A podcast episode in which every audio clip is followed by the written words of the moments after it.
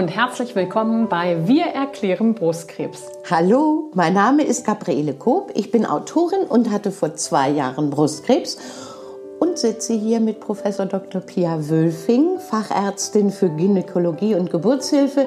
Und sie hat sich seit 20 Jahren in Klinik und Forschung mit Brustkrebs beschäftigt. Das heißt, warum Vergangenheit? Sie ist immer noch dabei. Korrekt. okay, Pia, was machen wir heute? Heute wollten wir einen kurzen Abriss über die Strahlentherapie äh, für ja. euch, liebe Hörerinnen, ähm, einmal hier durchdiskutieren oder durchgehen. Sehr gut. Die Strahlentherapie ist ja sozusagen obligatorisch, oder? Das ist ein, ein Muss bei brusterhaltender Operation. Ist das richtig? Ja, mit dem letzten Teilsatz stimmt's. Ähm, obligatorisch ist tatsächlich die Strahlentherapie in dem Moment, wo die oder ein Teil der Brust erhalten bleibt, also nach brusterhaltender Operation.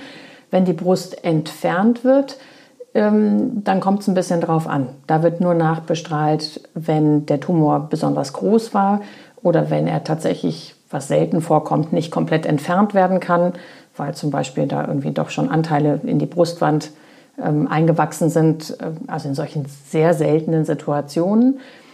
Und nach Brustentfernung wird bestrahlt, ähm, wenn mehr als drei Lymphknoten befallen waren im Bereich der Achselhöhle, beziehungsweise wenn ein bis drei Lymphknoten befallen waren und zusätzliche Risikofaktoren, also Aggressivität, der äh, Tumorzellen, junge Patientinnen und so weiter noch vorliegen. Also da muss man dann einfach gucken, welche Kriterien erfüllt sind. Sowas wird ähm, immer im Rahmen einer Tumorkonferenz oder im Rahmen eines Tumorboards, wo auch die Strahlentherapeuten teilnehmen, zusammen mit den Operateuren und den Kollegen, die so wie ich sich um die medikamentöse Therapie kümmern. Ähm, das wird dann immer in so einem Panel besprochen und alle diskutieren und geben ihren jeweils fachlichen Senf dazu das fand ich, äh, das kriegte ich ja mit während der Behandlung und äh, bei der ich immer zu euch kam ins Krankenhaus oder in die Tagesklinik. Ähm, Tumorkonferenz hieß es dann immer. Das äh, Wort fand ich ja schon sehr befremdlich auf eine Art. Aber da sitzt ihr zusammen. Wie viele sitzen da und, und äh, hat da jeder seine Patienten, die er vorstellt? Oder wie läuft das ab? Mal so ganz kurz zwischendurch. Mm, also das kommt ja immer auf die Größe des Brustzentrums an. Ähm, bei uns sitzen da schon richtig viele. Kommt auch der Pathologe immer und die Radiologie ja. kommt und kann Bilder zeigen und demonstrieren. Also wir sind da oft 20, 25. Ähm, so viele müssen es ja nicht unbedingt sein. Das hängt ja tatsächlich von, von der Personalsituation ab. Aber es sollte tatsächlich aus jeder Fachdisziplin, also von den Operateuren, von den ähm, medikamentösen Therapiekollegen, also onkologisch tätigen Kollegen, ähm, Strahlentherapie, Radiologie, also die die Bilder angucken und interpretieren können, dann Strahlentherapeuten hatten wir die schon gesagt, Pathologen. Ja dann sind die Breast Care Nurses, also die Spezialkrankenschwestern, äh, die sich darum kümmern, in der Regel auch mit dabei. Ähm, Im Zweifelsfall auch mal ein Psychoonkologe. Und bei uns ist es tatsächlich so, dass die Patienten eigentlich immer jemandem zugeordnet sind und man sie so eben durchgeht und vorstellt und der Kollege dann hinterher auch das Ergebnis der Tumorkonferenz ähm, mit seiner Patientin bespricht. Okay, und da wird dann vorgeschlagen und ihr erarbeitet sozusagen aufgrund äh, des Befundes, den ihr gemeinsam anguckt, dann Vorschläge für die Patientin, äh, welche Therapie ihr für geeignet haltet. Mhm. Am Ende steht immer eine Empfehlung. Ne? Ja. Also diskutieren muss man ja nur, wenn es zwei Möglichkeiten gibt oder manchmal auch drei Möglichkeiten gibt. Äh, ganz oft stellt sich die Frage ja gar nicht, weil es einen klaren Behandlungspfad gibt. Aber ähm, in so ja, äh, Twitter-Situationen, wo man sagt, man kann es so machen, man könnte es aber auch andersrum, von der Reihenfolge zum Beispiel ähm, angehen. Dann kann man das ja auch durchaus manchmal beides mit der Patientin auch nochmal besprechen, dass es zwei Möglichkeiten gibt. Wir versuchen immer tatsächlich auch selbst innerhalb der Gruppe im Sinne einer Abstimmung eine favorisierte Option hinterher herauszuarbeiten. Denn die meisten Patientinnen wollen ja auch einen Ratschlag und wollen gar nicht unbedingt ganz selbst entscheiden. Nee, dazu wäre ich auch nicht in der Lage gewesen. Dazu fehlt einem ja wirklich äh, das Fach, das kann man ja gar nicht. Aber ich denke, ähm, wenn man eine grundsätzliche Meinung. Aber zurück zur Stahlentherapie, da sind wir dann ja äh, eigentlich. Äh, da, da gibt es eine klare Empfehlung. Da gibt's eine ne? klare Empfehlung. Ganz ja. selten sagen die Strahlentherapeuten auch mal, gut, wir sollen die Patientin schicken zur Beratung und zur mhm. Diskussion, ähm, wenn es wirklich irgendwie eine Kann-Frage ist äh, oder eine Ermessensentscheidung, wie wir das immer so schön nennen. Aber dann ähm, gibt es tatsächlich auch nochmal die Möglichkeit, dass die jeweiligen Spezialisten da beratend tätig werden. Aber so ganz grob, ich finde wirklich wichtig, dass man weiß, brusterhaltende Therapie ist nur in Kombination mit einer Brustbestrahlung genauso sicher wie die Brustentfernung operativ.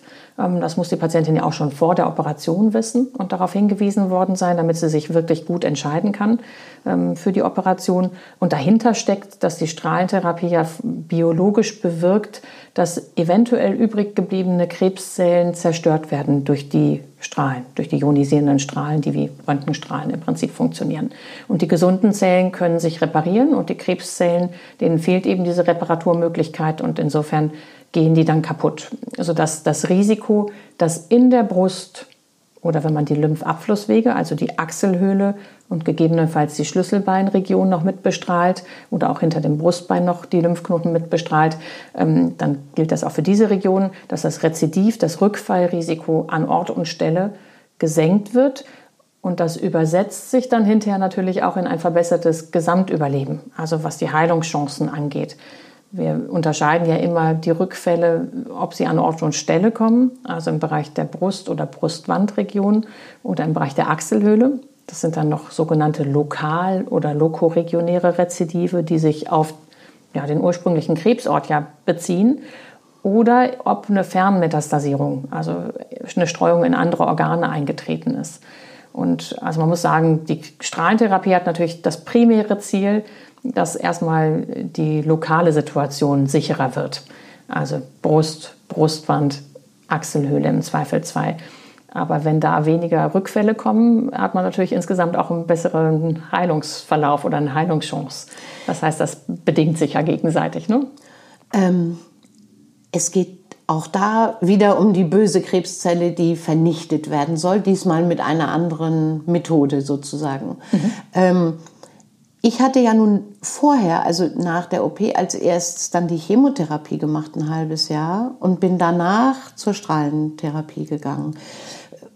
Warum muss man das denn dann nochmal machen, habe ich mich gefragt. Ich habe das natürlich auch alles zu hören gekriegt am Anfang. Ähm, brusterhaltende Operation muss bestrahlt werden. Aber nach der Chemotherapie fragst du dich natürlich schon irgendwie, Moment mal, ähm, das habe ich jetzt alles gemacht und äh, eigentlich sollen doch, mit, also mit dem Ziel, ähm, die Krebszellen zu vernichten, jetzt nochmal bestrahlen. Ist das nicht ein bisschen zu viel des Guten? Ja, ist ja eine berechtigte Frage. Ehrlich gesagt auch eine ganz häufige Frage. Also viele Patienten versuchen ja auch mit mir zu verhandeln. Wenn ich das eine mache, kann ich ja nicht das andere weglassen. Ja, genau. Wobei die meisten lieber die Chemo weglassen würden. Natürlich. Logischerweise. Ähm, das ist schon ein Säulenkonzept. Also diese Behandlungssäulen, Operation, medikamentöse Therapie, dazu zählt dann ja Chemo, Antihormontherapie, Antikörper und so weiter. Und Strahlentherapie, das sind einfach die drei tragenden Säulen und man kann momentan noch keine von denen weglassen. Und äh, bastelt natürlich individuell das zusammen, aber es gibt Studien, die das ausprobiert haben und die eben zeigen konnten, dass das Weglassen einer Strahlentherapie, auch wenn man eine Chemo hatte, keine gute Idee ist und dass dann eben die Rate der Rückfälle an Ort und Stelle steigt. Was natürlich umgekehrt auch zeigt, dass die Chemotherapie allein nicht ausreicht oder die medikamentöse Therapie allein nicht ausreicht. Also ich glaube, jede Therapie hat so ein bisschen die, ihre Stärken und Schwächen und ähm, Zielregionen. Ne? Die OP und die Bestrahlung in der Kombination sind eher eben lokal zuständig, an der Stelle, wo der Krebs gesessen hat. Und die Medikamente sollen auf den ganzen Körper wirken, ähm, reichen aber eben auch alleine nicht aus, wenn eine Bestrahlung eigentlich angezeigt wäre, um die Bestrahlung überflüssig zu machen. Ganz im mhm. Gegenteil. Also in den letzten Jahren sind eher zunehmend wieder Daten und Studien gekommen, die den Stellenwert der Strahlentherapie aufgewertet haben, aus meiner Wahrnehmung. Aha. Also okay. auch was Überleben und solche Dinge angeht. Gut. Dann raffen wir uns also auf und gehen nach der Chemo äh, nochmal in die Bestrahlung. Ja, die Best also die Reihenfolge ist ja sehr unterschiedlich. Ah, okay. Wir haben ja im Prinzip drei Möglichkeiten. Äh, Patienten, die gar keine Chemotherapie brauchen, weil sie einen gut hormonempfindlichen, nicht ganz so schnell wachsenden Tumor haben. ähm, und keine oder wenig befallene Lymphknoten, bei denen reicht ja vielleicht eine Antihormontherapie aus nach der Operation. Dann wäre die Reihenfolge Operation, Strahlentherapie und dann eben Start der Antihormontherapie, die auch schon parallel zur Strahlentherapie laufen kann. Ähm, das wird individuell sehr unterschiedlich in den Brustzentren und auch in den Strahlentherapieeinheiten gehandhabt. Vom Bauchgefühl und von den Daten, die es überhaupt dazu gibt, würde ich ja immer sagen, je früher, desto besser. Also Start am besten mit der Strahlentherapie. Aber das müsst ihr, liebe Hörerinnen, dann mit den jeweilig behandelnden Ärzten natürlich nochmal besprechen, die für euch zuständig sind. Das ist Szenario 1, ne? ohne Chemotherapie. Die Antihormontherapie hast du jetzt so äh, kurz mal eingeführt. Die machen wir ja in der nächsten Folge. Genau, nur dass, dass, dass du es einmal kurz erklärst, äh, was sich hinter diesem Wort verbirgt. Also das ist ja die Therapie in Form einer Tablette, die tagtäglich eingenommen wird für mindestens fünf Jahre, Trend im Moment eher länger Richtung zehn Jahre ähm, für Patientinnen, die eine Hormonempfindlichkeit ihrer Tumorzellen haben, sprich Östrogenrezeptor und oder Progesteronrezeptor Antennen an ihrer Krebszelloberfläche. Das testet ja der Pathologe schon an der Stanzbiopsie, an der ersten Probeentnahme und äh, im Zweifelsfall auch nochmal am Operationspräparat. Und wenn da ähm, eine relevante Anzahl von Zellen eben solche Merkmale hat, dann weiß man, okay, mit Antihormontherapie kann man die blockieren und damit der Krebszelle ihr Futter, die Hormone wegnehmen. Okay, also ich habe das nach der Strahlentherapie angefangen. Für mich galt so eins nach dem anderen. ähm, Hauptsache man fängt an. Hauptsache man fängt an, genau. Äh, okay, das besprechen wir dann. Nächste Folge. In der nächsten Folge. Ähm, wir waren noch bei den Reihenfolgen. Wir waren bei den drei Säulen. Ja, wir waren bei Oder? den drei äh, Situationen. Wir hatten okay. ja gesagt Operation und Antihormontherapie. Ja. Dann ist nach der Operation die Strahlentherapie dran. Dann gibt es ja das alte klassische Vorgehen, dass man erst operiert, dann bei Patienten, die eine Chemo brauchen, die Chemo macht und dann kommt am Ende die Strahlentherapie. Und ähm, das, was im Moment ja zunehmend kommt, ist, dass man neoadjuvant behandelt, also erst die Chemo macht, dann die Operation und dann käme am Ende auch wieder, aber dann eben nach der Operation ähm, die Strahlentherapie dran. Und vom Abstand her, das ist ja auch eine häufig gefragte Frage der Patienten, ähm, man startet etwa drei bis sechs Wochen nach der Operation beziehungsweise nach der letzten Maßnahme, also nach dem letzten Chemozyklus. Je nachdem bei Operationen, wie schnell die Brust so abgeheilt ist. Also drei Wochen braucht es in der Regel schon. Im schlechtesten Fall wartet man so bis zu sechs oder acht Wochen. Ähm, dann sollte es aber losgehen. Und nach Chemo muss man halt auch schauen. Ähm, also manchmal ist es so, dass wenn eine Chemo-Vorbehandlung stattgefunden hat und dann operiert wird, dass die Brust ein Stückchen langsamer heilt, einfach weil die ähm, weil wir die ganze Zeit auch Wachstum und Regeneration durch die Chemo gebremst und gehemmt haben. Dann muss man manchmal ein bisschen länger warten. Der Strahlentherapeut guckt sich die Brust ja nochmal an, bevor es losgeht. Ähm, grundsätzlich gilt eigentlich relativ zügig loszulegen, also möglichst keinen langen Abstand nach der letzten Maßnahme zu lassen, um eben auch keinen Zellen die Möglichkeit zu lassen, wieder äh, schön vor sich hin zu wachsen. Ne? Sollten welche in der Brust übrig geblieben sein. Ja, ich erinnere mich, bei mir waren es drei Wochen, glaube ich, nach, also ich habe nach der Chemo äh, angefangen damit und ich meine nach der Chemo, äh, nach dem Zyklusende der letzten Behandlung sozusagen und dann noch drei Wochen. Also das war so etwa der Abstand. Ähm, da gibt es ja, also die Vorbereitung für diese Strahlentherapie, erinnere ich, das war speziell, muss man sagen. Ähm, und es fängt ja mit einem Entwurf an oder einer Zeichnung oder einem Planungs-CT, ne? Heißt das, glaube ich. So, also, also, keine Ahnung, so wie sagen es heißt. Strahlentherapeuten das zumindest so. Das machen die Strahlentherapeuten. Ja, das okay, ist doch schon in der Strahlentherapiepraxis oder mhm. Klinik, ja, genau. Die, ja. Also ich glaube, die Physiker und die Strahlentherapeuten ähm, besprechen ja zusammen, was da bestrahlt werden soll, welche Region bestrahlt werden soll. Ähm, wir haben ja eben schon gesagt, ähm, dass es einerseits die Brust oder die Brustwand ähm, und in manchen Fällen eben auch die Lymphabflusswege, also Achselhöhle und Schlüsselbeinregion äh, sein können. Und äh, dann, wenn man dieses die sagen Zielvolumen ähm, oder weiß, was bestrahlt werden muss, dann rechnet, rechnet die aus, wie lange das dauern muss und wie viel Gray, also wie viel Strahlendosis so pro Tag gegeben wird. Und dann gibt es dieses Planungs-CT und ich bin ja keine Strahlentherapeutin, kriege das auch immer nur über Patienten und über die Tumorkonferenzen mit. Aber anhand dieses Planungs-CTs wird dann natürlich eine Art Programm geschrieben, nachdem dann eben äh, diese Bestrahlung abläuft für die Einzelpatientin, sodass möglichst wenig gesundes Gewebe mitbestrahlt wird. Also zum Beispiel auf der linken Seite, wenn man Linksbrustkrebs hat, dahinter liegt ja das Herz. Herz ja. Hm, und ähm, auch die Lunge liegt ja im Brustkorb. Mhm. Und dank der Digitalisierung und der digitalen Möglichkeiten und solchen Techniken wie CT und eben gezielter Bestrahlung und auch Atemtechnik zum Beispiel, dass man, ich weiß nicht, musstest du ähm, das machen? Was? Äh, ein Atem anhalten. Ähm, Ach so, ja, ja, natürlich. Aber äh, ich, ich weiß nicht, das war nicht so viel anders, als wenn man beim Zahnarzt oder sonst irgendwie ein Röntgenbild macht und man einfach stillhalten muss, oder? Mhm.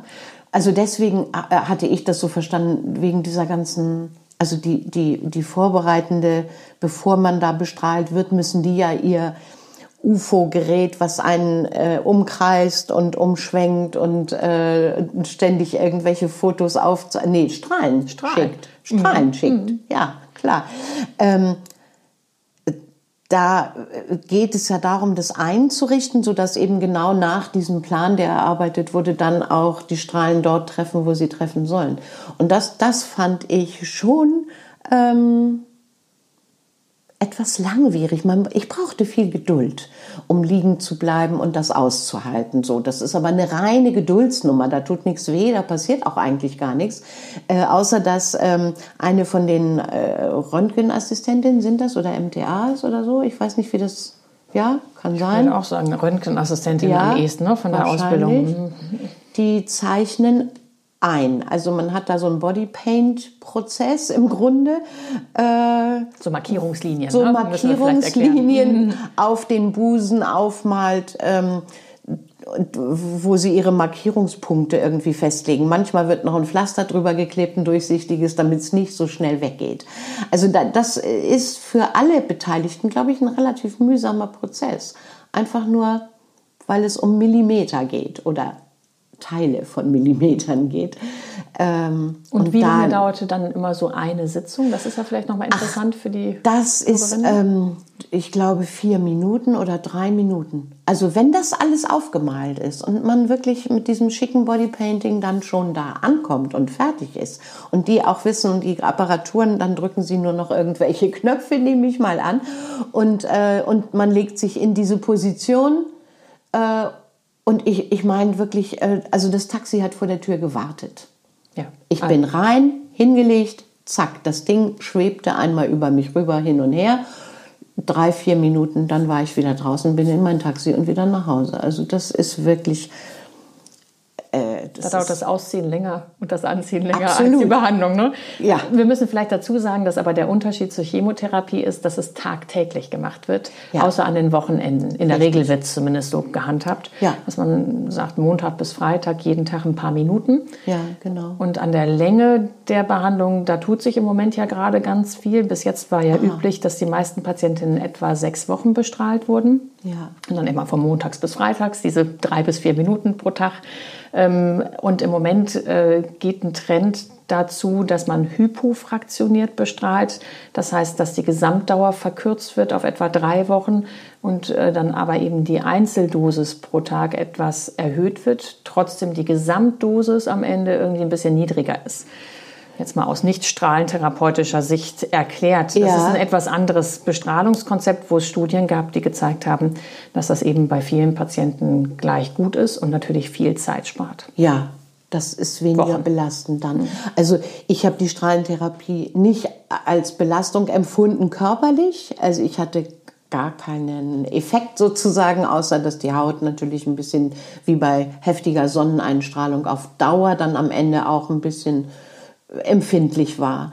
Aber ansonsten, ich war weder müde noch irgendwas, aber es ist einfach mühsam jeden Tag, je nachdem, wo man hin muss und wie weit man fahren muss. Ja, ich glaube, die Fahrtstrecke ist dann fast entscheidend. Die ne? Fahrtstrecke ne? ist wirklich ähm, also die, der Aufwand, äh, der zeitliche Aufwand ist eigentlich das, was einen da belastet. Ansonsten habe ich es nicht als Belastung empfunden, körperlich. Nicht äh, zu vergleichen mit der Chemotherapie. Das sagen eigentlich auch meine Patientinnen fast immer so.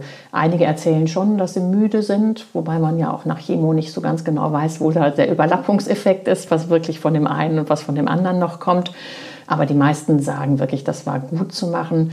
Das mit der Haut ist, glaube ich, sehr unterschiedlich, je nach äh, Hauttyp, so wie auch bei Sonnentypen gibt es da, glaube ich, auch große Unterschiede. Da habe ich auch, wenn ich Patienten hinterher nochmal angeguckt habe, nach Strahlentherapie sehr unterschiedliche Reizungen gesehen. Vom Trend her ist das ja sowas so ähnlich wie ein Sonnenbrand, ne? Ähm, also eine Rötung, Schwellung. Ähm, Im Zweifelsfall, wenn es wirklich doll ist, mit bis hin zu Blasenbildung kann das wohl gehen. Das sehe ich aber auch sehr, sehr selten. Da haben die Strahlentherapeuten ja auch einen Blick drauf und die geben ja auch euch, liebe Hörerinnen, dann auch gezielte Tipps zur Pflege ähm, und sagen, was erlaubt ist und was nicht erlaubt ist. Also zum Beispiel Sonne und Sauna ist nicht erlaubt in dieser Zeit. Duschen ist erlaubt. Ähm, Pflegeprodukte müssen abgesprochen werden, ist die Kurzzusammenfassung. Ne? Da ja. erlauben die einen Puder, die anderen empfehlen gezielte Lotionen. Also das ist, glaube ich, sehr abhängig davon, wo man in Behandlung ist und das äh, muss einfach mit dem jeweils behandelnden Team einmal besprochen werden. Du hattest erzählt, du durftest nicht baden gehen, ne? Das war furchtbar. der Sommer war so schön und ähm, der Fluss in der Nähe. Der Fluss in der Nähe und alle gingen hinein, alle badeten und ich stand dann am Ufer und guckte mit Söhnsee. Aber ich meine, das ist nun, also das kann man für eine Zeit dann auch. Ich durfte, glaube ich, ab August, also ich bin bis ähm, das war diese schreckliche Fußball-Weltmeisterschaft, bei der wir so furchtbar verloren haben am Ende. ähm, nee, gar nicht am Ende, im, schon noch mittendrin. Das war ja viel schlimmer. Und, äh, und ich weiß, dass ich war beendet mit dem Endspiel dieser Fußball-Weltmeisterschaft. Das hatte ich mir vorher im Kopf so ganz doll. Mhm. Das war mein Zielpunkt. Und danach war ja noch Platz zum Baden. Also ich glaube, nach einem Monat oder sechs Wochen oder so, ab August durfte ich wieder baden. Okay. Also ich, genau. Ich glaube, also die machen ja auch noch eine Nachuntersuchung, die Strahlentherapeuten, ja, ja. und gucken sich das ja auch ein paar Wochen später nochmal ja. an und geben das dann wahrscheinlich auch frei, ne? was ja, man genau. wieder darf und genau. ähm, machen ihre eigenen Nachkontrollen. Genau. Ansonsten Nebenwirkungen werden schon genannt: Hautirritation, Müdigkeit, also diese Fatigue wieder zum Teil.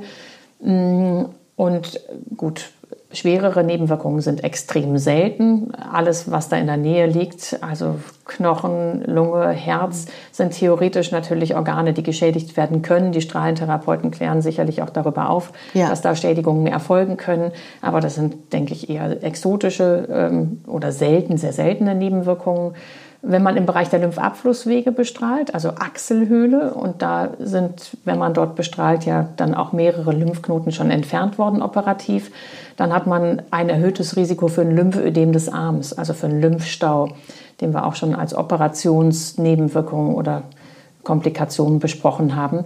Ähm, das steigt, also je mehr Lymphknoten weggenommen worden sind und wenn man dann noch darauf bestrahlt, auf die Region bestrahlt, dann bewirkt man ja noch mal mehr Vernarbung mhm. und einen noch schlechteren Lymphrückfluss, sodass das eine Komplikation ist, die da besprochen wird und die wir auch in der Tumorkonferenz zum Beispiel diskutieren, wenn es dann noch mal darum geht, was sind schlaue Strategien, wie helfen wir der Patientin. Mhm.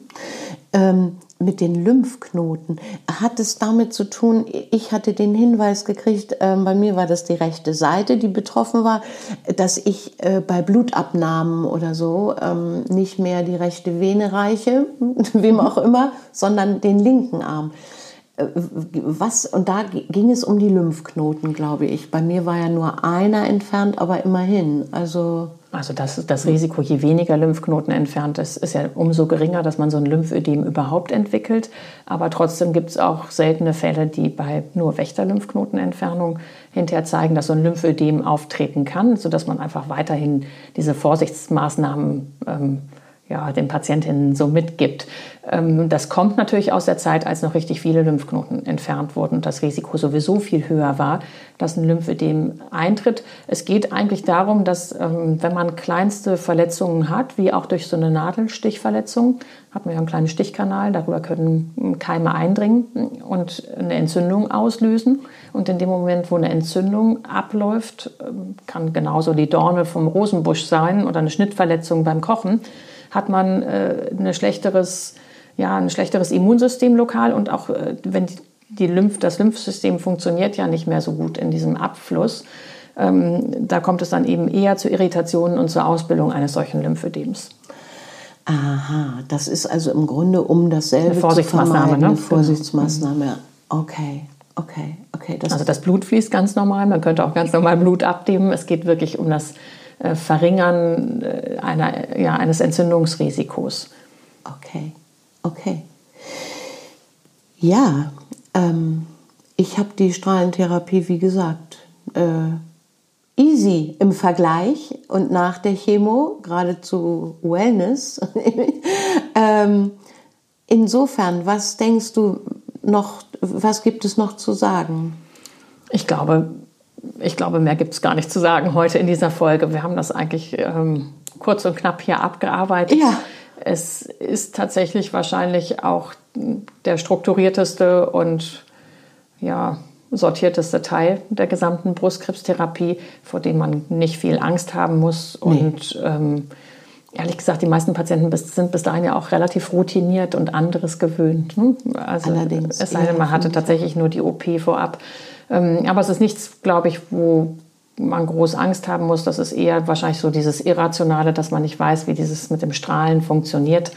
Aber da würde ich auch wieder denken, hingucken und Ja. informieren, mit dem Strahlentherapeuten nochmal sprechen. Die können genau ja auch die Prozentzahlen benennen, was die jeweiligen Risiken angeht. Und also die Patientinnen melden mir zurück, wenn ich sie hinterher sehe, dass das eigentlich ein Klacks war. Ja, das kann ich äh, bestätigen.